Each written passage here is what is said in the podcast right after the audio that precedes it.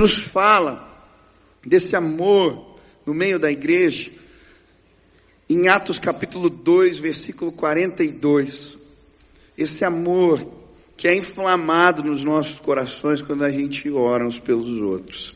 Diz assim a palavra de Deus: E perseveravam na doutrina dos apóstolos e na comunhão, no partir do pão e nas orações. Em cada alma havia temor, e muitos prodígios e sinais eram feitos por intermédio dos apóstolos. Todos os que creram estavam juntos e tinham tudo em comum, vendiam suas propriedades e bens, distribuindo o produto entre todos, à medida que alguém tinha necessidade. Diariamente perseveravam unânimes no templo, partiam pão de casa em casa e tomavam as suas refeições com alegria e singeleza de coração louvando a Deus e contando com a simpatia de todo o povo. Enquanto isso acrescentava-lhes o Senhor, dia a dia, os que iam sendo salvos. Sem dúvida, a igreja primitiva, uma das marcas da igreja primitiva era o amor. E são vários os versículos aqui nesse texto que nos mostram isso. No versículo 44, a Bíblia diz que eles estavam juntos e tinham tudo em comum. No versículo 45, vendiam suas propriedades e repartiam com os que estavam necessitados. No versículo 46, partiam alimento, o pão de casa em casa.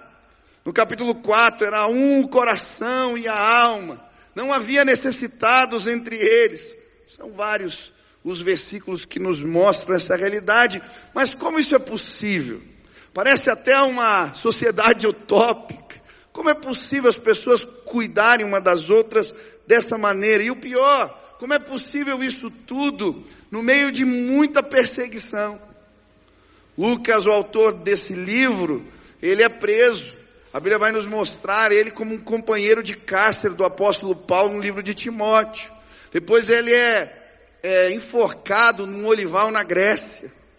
Se você ler as histórias, Pedro e João, depois de curarem um homem paralítico, eles são presos injustamente e ainda ameaçados de morte.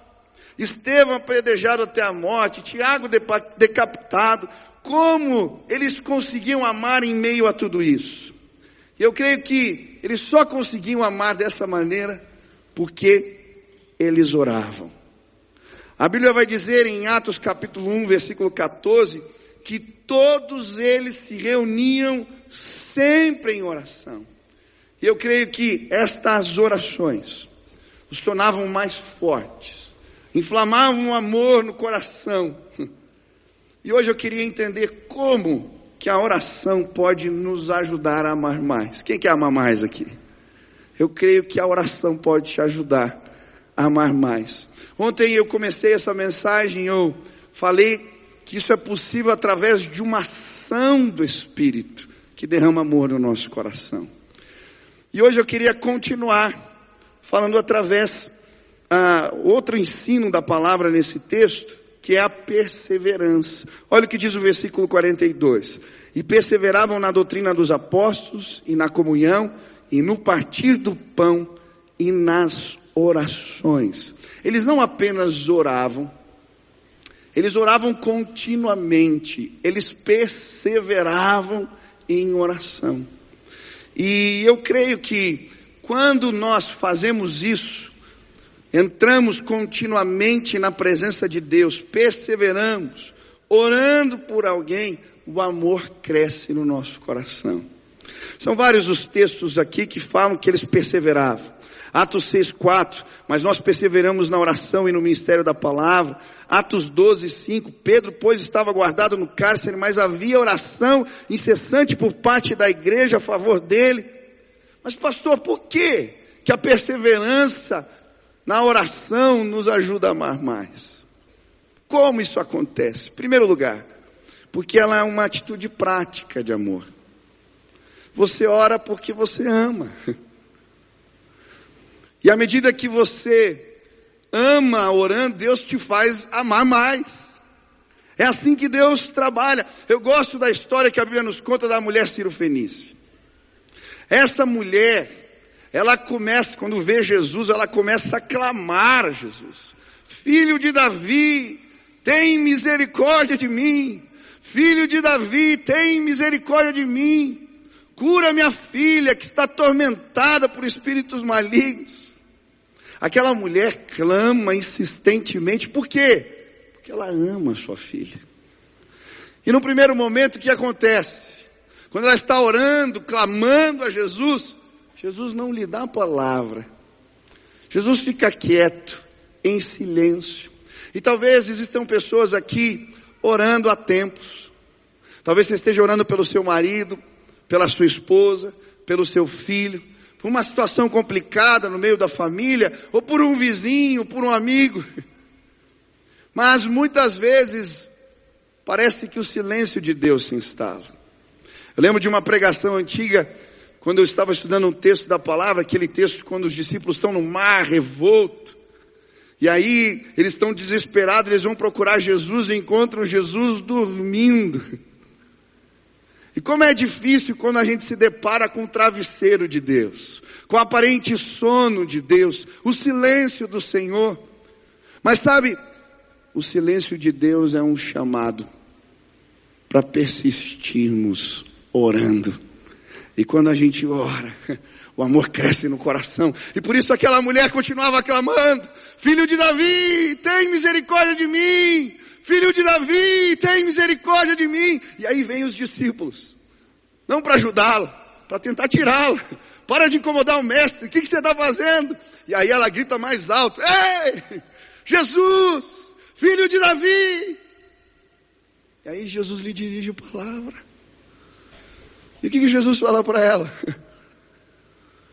Eu não posso dar a comida dos filhos para os cachorrinhos. Que palavra difícil! Que palavra dura! O que, que aquela mulher faz? Continua pedindo. Mas até os cachorrinhos comem das migalhas que caem da mesa dos filhos. O que, que Jesus diz para ela? Grande é a tua fé, mulher. A sua filha foi sarada, curada nesse instante. Eu não sei se você se depara com o silêncio. Eu não sei se você se depara com a interrogação das pessoas. Eu não sei qual é a sua situação, mas hoje eu vim lhe dizer, continue clamando, continue orando, continue pedindo, porque enquanto fazemos isso, o amor cresce. E esse amor, esta fé, ela toca o coração de Deus. Sabe, você veio aqui e nesta semana eu quero te desafiar a continuar orando, continuar pedindo, continuar clamando. Eu lembro de uma jovem que veio falar comigo, pastor, desabafar o coração. Oito anos que eu oro pelo meu pai e as coisas não mudam. Ele continua do mesmo jeito. Eu falei, querida, continua orando. Deus mandou a gente insistir. E sabe, quando completou 10 anos, ela veio me procurar. Pastor, lembra daquela palavra? Dois anos atrás, eu falei, lembro. Meu pai se converteu depois de 10 anos. No leito do hospital. Agora está numa célula. Coisa mais linda o testemunho dele em casa. Por quê? Deus honra. Quando a gente insiste em amor clamando pelos nossos. Não desiste do teu filho, não desiste da tua mulher, não desiste do teu marido, não desiste. Isso é uma prática de amor. Os diários de George Miller, ele escrevia suas orações, eu acho tão bonito. Ele escreve mais de 50 mil orações. E é interessante porque existem orações que se repetem nos diários de George Miller por mais de 50 anos. Ele não parava de pedir. Quando nós insistimos, perseveramos, o amor cresce no nosso coração. Quantos creem nisso? Continua orando. Mas de que outra maneira? Essa insistência na presença de Deus faz o amor crescer no nosso coração. A Bíblia diz que quando oramos dessa maneira, o amor do Senhor é renovado nos nossos corações. Em Judas capítulo 1, versículo 2, a Bíblia diz que a misericórdia, a paz e o amor serão multiplicados. É possível crescer, é possível multiplicar. Em Romanos 5 a Bíblia diz, porque o amor de Deus é derramado em nosso coração pelo Espírito Santo que nos foi otorgado. O que, que a Bíblia está dizendo? Que o amor pode ser renovado sim. Quando a gente entra na presença do Senhor, o Espírito Santo derrama amor no nosso coração. E talvez o teu tanque de amor esteja vazio. Porque existem situações que vão minando os nossos sentimentos. Os problemas que se repetem, as ofensas, as situações que não se resolvem, as crises que aparecem. Mas deixa eu te dizer uma coisa. Você pode amar mais o teu marido se você orar por ele. Você pode amar mais o seu chefe se você orar mais por ele. É possível. Você pode amar mais. Por quê? Quando a gente entra na presença do Senhor, ele vai lá e enche o tanque. E o amor de Deus se multiplica no nosso coração. Eu lembro quando eu me converti. Lembro certinho quando eu comecei aí na escola depois da minha conversão eu amava as pessoas. Tinha cara que estudava comigo na sala, aluno, que eu nunca tinha olhado, que era excluído, que ninguém conversava. E sabe quando você começa a reparar as pessoas? Quando você começa a enxergar, andando na rua, um sentimento de compaixão. Eu me colocava na situação das pessoas, eu sentia a dor do outro. O que, que é isso? É o Espírito de Cristo manifesto em nossos corações. E hoje eu vim dizer para você, quando entramos na presença de Deus, isso se renova, e se renova de novo, e se renova de novo, e se renova de novo. Deus vai te fazer amar mais. Continua orando em nome de Jesus. Mas não é só isso. Quando oramos, a Bíblia também vai nos mostrar que muros de inimizade são quebrados. É possível amar até aqueles que nos perseguem. Essa igreja é prova disso. Mas como isso acontece? Como esses muros se quebram? Eu gosto muito da parábola do filho pródigo. Se você ler a, a parábola, os versículos que são a introdução da história que Jesus vai contar, eles são muito interessantes. Porque começa assim o capítulo 15. Todos os publicanos e pecadores estavam se reunindo para ouvi-lo. Mas os fariseus e os mestres da lei o criticavam. Este homem recebe pecadores e come com eles. E quando eu estava lendo a introdução desse capítulo, eu fiquei me perguntando, o que, que essa palavra pecadores significa? Publicano eu sei quem é, fariseu também, mestre da lei também, mas o que, que é pecadores aqui? Eram pessoas devassas, eram pessoas, sei lá, de má reputação, o que, que a Bíblia quer dizer com isso? Eu fui estudar a palavra, fazer exegese da palavra. E sabe o que eu descobri? Essa palavra aqui significa gente da terra. Gente da terra. Sabe por quê? Essa era a maneira que os fariseus chamavam aqueles que não seguiam a lei como eles seguiam, de forma mais radical não usavam as vestimentas, não seguiam as tradições, eles chamavam de gente da terra. E com a gente da terra, eles não faziam sociedade, não davam as filhas em casamento e não sentavam à mesa para comer. É por isso que eles estavam criticando Jesus.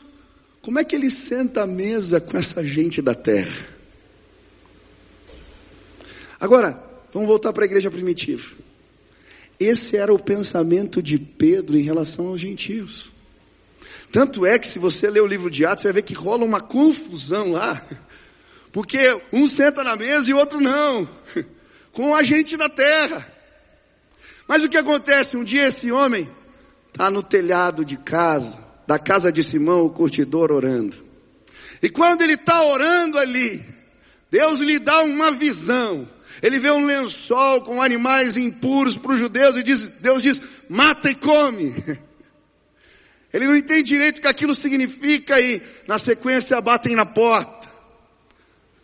Eram os servos, os empregados de Cornélio, um centurião romano, um gentio. Ele segue aqueles homens, porque enquanto ele orava, os muros do preconceito, os muros que os separavam, caem por terra. Ele ora por Cornélio, o Espírito Santo visita aquela casa e todos se convertem. Sabe por quê? Quando nós oramos, muros de inimizade caem. Hoje eu vim dizer para você, continua orando. Continua orando. E os muros de inimizade vão cair dentro da sua casa. Continua orando. Eu gosto das histórias do avivamento morável. Conde de Zinzendorf, ele abriu as suas terras para receber os cristãos perseguidos na Europa. E é interessante porque aqueles grupos começam a chegar de diferentes regiões, eles tinham costumes diferentes. Eles tinham maneiras diferentes de professar a fé. As liturgias eram muito diferentes e logo começa um monte de confusão. Os crentes brigando uns com os outros. Não havia comunhão. E aí Deus dá uma visão para aquele homem. Ele começa uma reunião de oração. Uma reunião de oração que dura mais de cem anos. Mas quando eles começam a orar uns pelos outros, e a clamar uns pelos outros, os muros de inimizade começam a ser quebrados. E Deus faz algo lindo e aquele lugar se transforma no maior celeiro missionário do mundo na época. Porque quando a gente ora, os muros de inimizade caem por terra. Sabe por que você tem que continuar orando? Clamando. Porque eu creio que o muro que te separa do teu filho nesse próximo mês vai cair por terra em nome de Jesus. O muro que te separa do teu marido vai cair por terra em nome de Jesus. O muro que te separa do teu vizinho, do teu amigo, do teu colega. Ah, quando nós oramos, Deus faz os muros de inimizade caírem. Ora, você pode orar. Quando a gente ora, o amor cresce dentro de nós. Mas não é só isso. A Bíblia também fala que quando oramos dessa maneira, de maneira perseverante, insistente, nós provamos a fidelidade de Deus. Um Deus que é justo, justo juiz e julga as nossas causas. Jesus, quando foi nos ensinar a orar dessa maneira, insistentemente, ele conta uma história. A história de uma viúva. Quem já leu essa história na Bíblia da viúva insistente? A Bíblia fala que tinha um juiz corrupto, iníquo. E não é só no Brasil que tem juiz assim, viu? Já tinha muito tempo. E aí o que, que eles fazem? Que, que ele manda, conta a história? Que a mulher, mesmo o juiz sendo corrupto, ela todo dia na porta dele bater e dizer: julga a minha causa, julga a minha causa, julga a minha causa. E aí o que, que acontece? Jesus diz que mesmo o juiz sendo corrupto, por causa da importunação da mulher, da insistência dela, ele se volta para ela e julga a sua causa. E ele diz: quanto mais o nosso Pai, que é justo juiz, não vai julgar as nossas causas. Hoje eu vim dizer para você: bate na porta, insiste pelos seus, clama, porque essa é uma expressão de amor que tem como retorno o amor de Deus manifesto em nós e através de nós. Deus está fazendo coisas nesse tempo a nossa igreja. Eu estou vendo o Geraldo lá sentado e a Olivia, a Ariane. A gente está orando lá pela Ana Lúcia. E eu fiquei muito impactado com a reunião de oração que eu fui lá na casa de vocês. Gente, coisa mais linda. Ana Lúcia está na UTI, a situação é complicadíssima, a irmã do Geraldo. Mas eles estão batendo na porta. E no dia que eu fui lá, eu achei, ele me convidou para orar, eu achei que ia ter, sei lá, a família. Cheguei, a casa estava cheia de gente. E eles orando, passaram ali a noite, a madrugada, o povo orando. E sabe o que eu achei bonito? Não estava só a família e os amigos. Durante esse tempo que a Ana Lúcia está no hospital, eles começaram a marchar em volta do hospital orando. E aí vinham as notícias ruins, ó, não tem mais jeito, não passa. E eles orando, e orando. E aí as pessoas que estavam no hospital começaram a pedir para eles orarem também. E no dia que eu fui lá, tinha uma senhora lá, que nem era da família, que eles trouxeram do hospital, para orar junto. E olha, eu tenho certeza que algo vai acontecer na família de vocês. Já está acontecendo. E nós vamos celebrar juntos, porque quando a gente bate na porta, Deus o escuta. Eu queria te desafiar a bater na porta. E a experimentar um milagre, a fidelidade, a graça de Deus derramada. Porque quando a gente ora, o amor cresce nos nossos corações. O Paulinho está aqui. Eu lembro, Paulinho, quando eu estava começando a frequentar os jovens, eu tinha passado os adolescentes para os jovens. O Paulinho estava com uma enfermidade nos olhos, glaucoma, num dos olhos. E a gente estava orando por ele. E eu lembro certinho do culto. Eu estava ali sentado no meio da congregação. E o Paulinho sentado lá, estava no meio do louvor. E eu lembro certinho.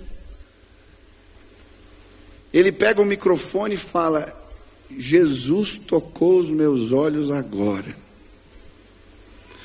E ele falou: Eu senti o meu olho aqui queimando, não estava lacrimejando, agora está. E eu tenho certeza que Deus fez algo na minha vida. E eu lembro do dia também que você trouxe os exames e colocou no telão para a gente ver. Porque o nosso Deus, Ele é poderoso para julgar as nossas causas. Deixa eu te dizer algo, talvez existam situações na sua vida que te fogem o controle vai além das suas forças e das suas competências. Talvez humanamente não tem mais nada que se possa fazer. Você pode bater na porta e eu posso bater junto com você. E nós vamos fazê-lo, porque Jesus nos ensinou assim. Eu creio que o amor de Deus vai ser revelado nessa congregação, dia após dia, porque o amor cresce. Quando a gente ora uns pelos outros e persevera em oração. Eu não sei o que o Espírito Santo de Deus falou contigo, mas se Deus ministrou no teu coração e você quer junto comigo dizer: Eu quero continuar batendo na porta, eu quero orar. E eu queria fazer dois desafios práticos para você. Durante esse mês, essa campanha, ore por pessoas. Coloque e apresente pessoas diante de Deus. Talvez existam muros de inimizade, talvez existam situações complicadas, mas eu creio, os muros de inimizade vão cair. Deus vai intervir. Enquanto insistimos, o amor vai ser renovado em nosso meio. Quem já recebeu uma oração de alguém num momento importante assim? Levanta a mão. Sabe aqueles recadinhos? Não são humanos, é um recado direto do céu, Deus usou alguém só. Quantas vezes isso marcou minha vida? Sabe o que eu creio? Nesse próximo mês, enquanto você estiver orando pelas pessoas, porque isso você pode fazer, é o pouquinho que você pode fazer. Deus vai te dar palavra, Deus vai te mostrar situações, Deus vai revelar o que você precisa dizer. Não fica ali pensando muito, vai lá e, e escreve. Manda o recado. Eu tenho certeza de que o amor de Deus vai chegar no coração de muitos através da nossa insistência, perseverança em oração.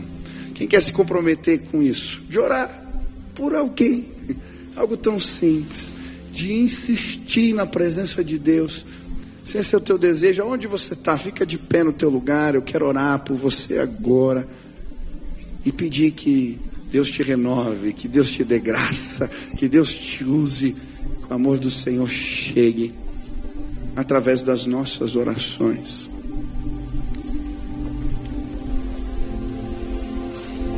Insiste. Quero que todos fechem os olhos. Talvez existam muros que foram levantados de inimizade, Isso tem te feito tão mal. Hoje você quer pedir ajuda de Deus nesse sentido. Aonde você está, levanta a sua mão assim. Eu quero orar por, por essa situação específica. Isso, fica com a mão levantada. Pai, existe tanta gente aqui com a mão erguida. Eu não sei, Deus, quais são os muros. Quem ficou do outro lado. Mas eu quero pedir que os muros sejam quebrados em nome de Jesus. E que haja restauração, que haja abraço, que haja choro, que haja renovo que haja alegria em nome de Jesus. Restaura casamentos, põe pais e filhos juntos, Pai. Renova, Pai, no teu povo em nome de Jesus. Existem pessoas aqui que pode baixar a tua mão. Você tem causas que te fogem, o controle, as competências vão além. Mas hoje você quer uma oração. Levanta a mão aí bem alto, eu quero orar. Tem uma situação assim? Isso. Vamos orar aqui, Deus. A tua palavra diz que nós podemos insistir. Eu quero, junto com os meus irmãos, bater na porta agora e pedir: julga a nossa causa, olha com bons olhos, faz aquilo que não podemos fazer, se manifesta entre nós, Pai Ô oh, Senhor, Tu és Deus poderoso, se manifesta hoje, em nome de Jesus. Pode baixar tua mão. Agora eu quero orar por você. Você nunca sentiu esse amor desse jeito que eu falei aqui. Talvez porque o Espírito Santo de Deus não foi derramado sobre a sua vida. Quando a gente entrega a vida para Jesus, Ele passa a viver em nós a presença dele em nós. E é por isso que a gente ama, a gente se compadece, porque a vida de Deus é manifesta em nós. Isso significa entregar a vida para Jesus de verdade. E sabe, meu desejo é que hoje você tivesse essa experiência. Que o Espírito Santo de Deus tomasse conta da sua vida. Que Jesus se manifestasse através de você. Por isso, se hoje você veio aqui e você quer dizer, Jesus, eu quero te conhecer. Eu quero conhecer o teu amor dessa maneira. Eu quero que ele se manifeste. Talvez se tornou até amar. Talvez é difícil sentir. Mas hoje eu creio. A presença de Deus vai gerar esse amor no teu coração. Como gerou no meu, você vai sair dessa porta amando mais. Se hoje você quer conhecer Jesus dessa maneira. Aonde você está, levanta tua mão bem alta, eu quero orar por você. Aleluia. Glória a Deus. Levanta a mão aí, olha que bênção, quanta gente. Deixa eu orar por você agora. Repete essa oração comigo assim. Senhor Jesus, eu entrego a minha vida nas tuas mãos. Que o teu amor seja uma realidade na minha vida. Que a tua presença dirija os meus passos. Que o Senhor me purifique de todo pecado. E que eu possa sim experimentar a tua paz. É no nome de Jesus que oramos. Senhor, cumpre agora aquilo que está na Sua palavra. Sela esses irmãos com o Teu Espírito. E que o amor de Deus cresça que o Senhor os fortaleça, possamos viver para o louvor da tua glória. É no nome de Jesus que oramos. Amém, amém. Você pode aplaudir Jesus bem forte. Nós vamos cantar a última canção, encerrar o nosso culto. Quantos estão animados com 4K? Você quer ser usado por Deus nesse movimento lindo de fé? Então, você não baixou o aplicativo, abaixa. Lá tem todas as devocionais. A gente já começou no dia 8. Você pode fazer uma devocional por dia, bem curtinha, de graça. Entra lá e pode se inscrever para todas essas ações que você viu. Participa conosco. Deixa Deus usar a sua vida para marcar a vida de alguém com amor.